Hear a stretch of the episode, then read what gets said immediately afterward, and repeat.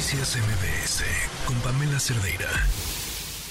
Dicen que un hecho fuera de contexto es una mentira. Y, creo que en muchos casos sí. Eh, el contexto hace toda la diferencia. Esto que les vamos a pasar a continuación se está viralizando en estos momentos, pero está sacado contexto, aunque el que esté fuera de contexto no cambia, en este caso sí específico no cambia el hecho. No importa, uno quiere enterarse de las cosas como pasaron. Incluso el expresidente Vicente Fox está diciendo que esto sucedió en una mañanera y no fue así. Esto que sucedió, que se está viralizando ahora, en realidad sucedió en una de estas conferencias de prensa que se hicieron por las tardes para informar sobre los libros de texto de la SEP. Sucedió a mediados de agosto.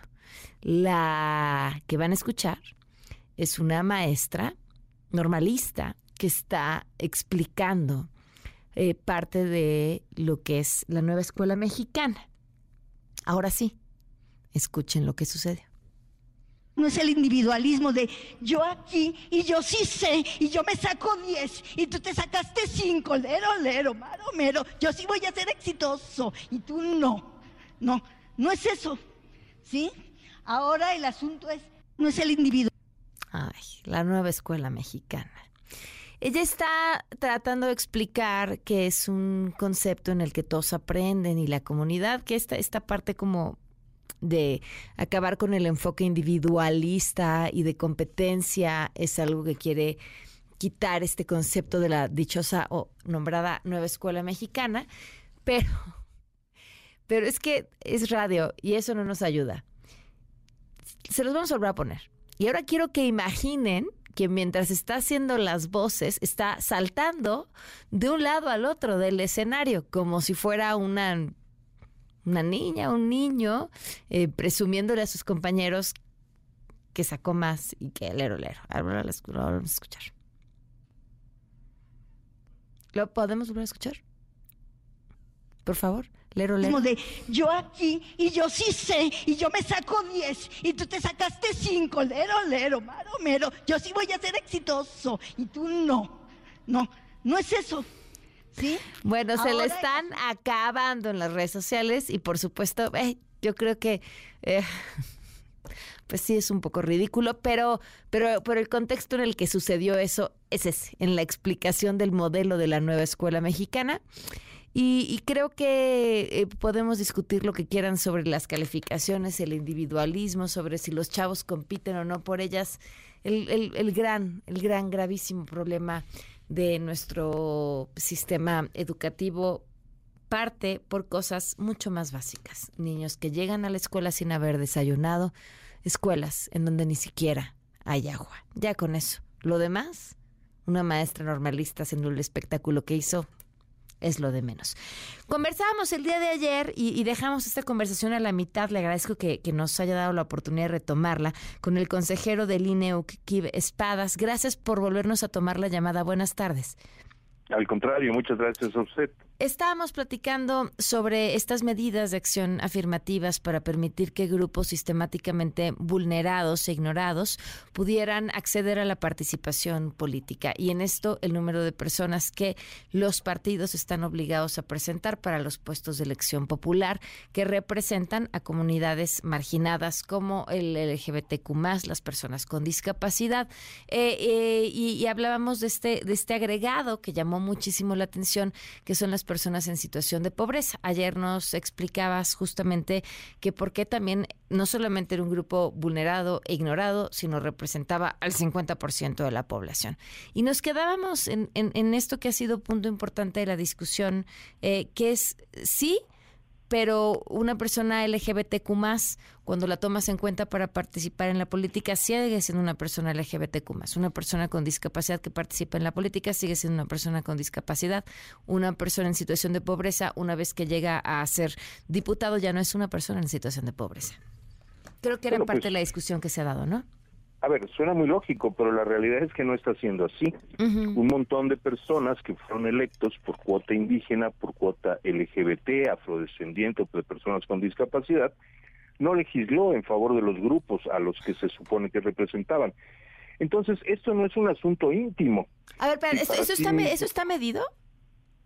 Eh, sí, hay un estudio del Colegio de México que se puede encontrar en la página del Instituto Nacional Electoral, donde queda claro que en términos de visibilizar las acciones afirmativas de 2021 sí dieron visibilidad, pero que en términos de las agendas de las diputadas y diputados que eh, fueron electos por estas vías, esto tuvo muy poco efecto. No es que no haya tenido ningún efecto, pero no tuvo el efecto que se esperaba. Es decir, medido en términos concretos, estos grupos vulnerables no recibieron representación política de personas electas bajo esa condición, de forma tal que eh, la cuestión identitaria pasa a ser un asunto secundario, pues no se refleja en lo que realmente se pretende, y es que millones de personas tengan representación política.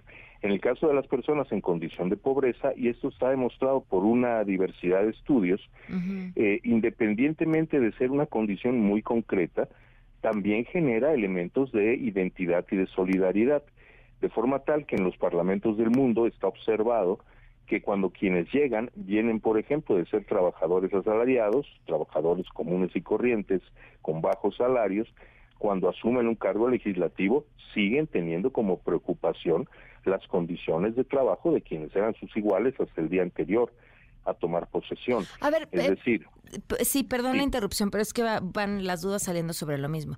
O sea, ¿por, por qué? Y, no me estoy oponiendo, estoy tratando de entender y, preguntar sobre los mismos argumentos que he leído. O sea, quiero sentar las bases de estas preguntas.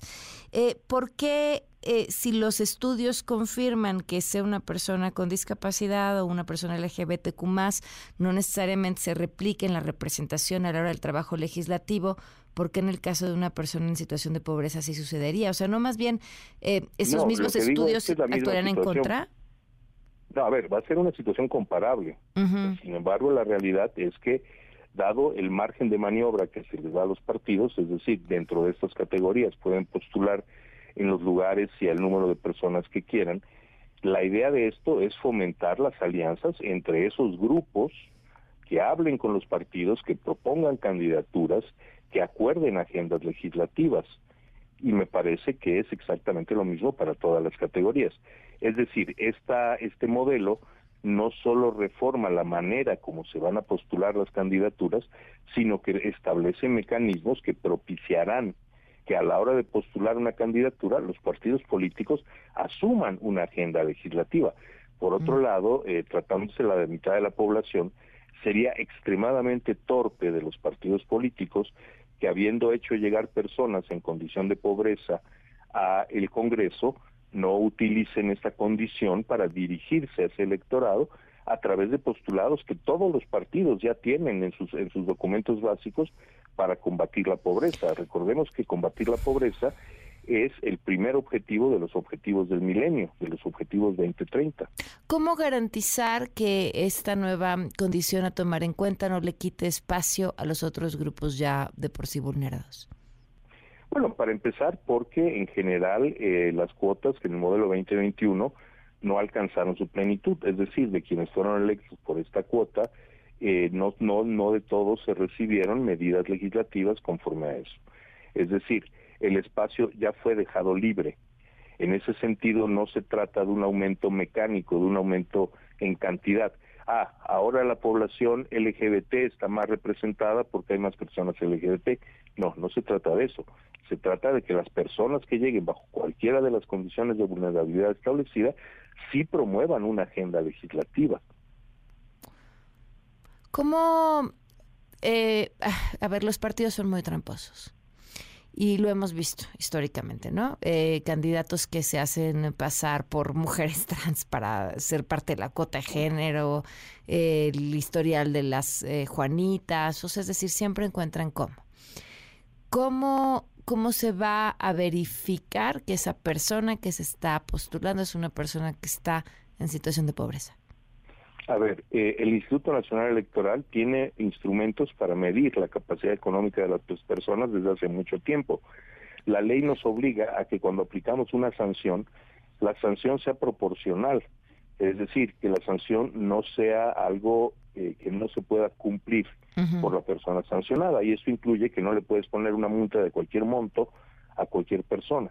Entonces, rutinariamente el INE desde hace muchos años mide la capacidad económica de las personas. Entonces aquí lo que se está pidiendo es eh, la declaración, va a ver, se va a medir la pobreza estrictamente como pobreza de ingresos.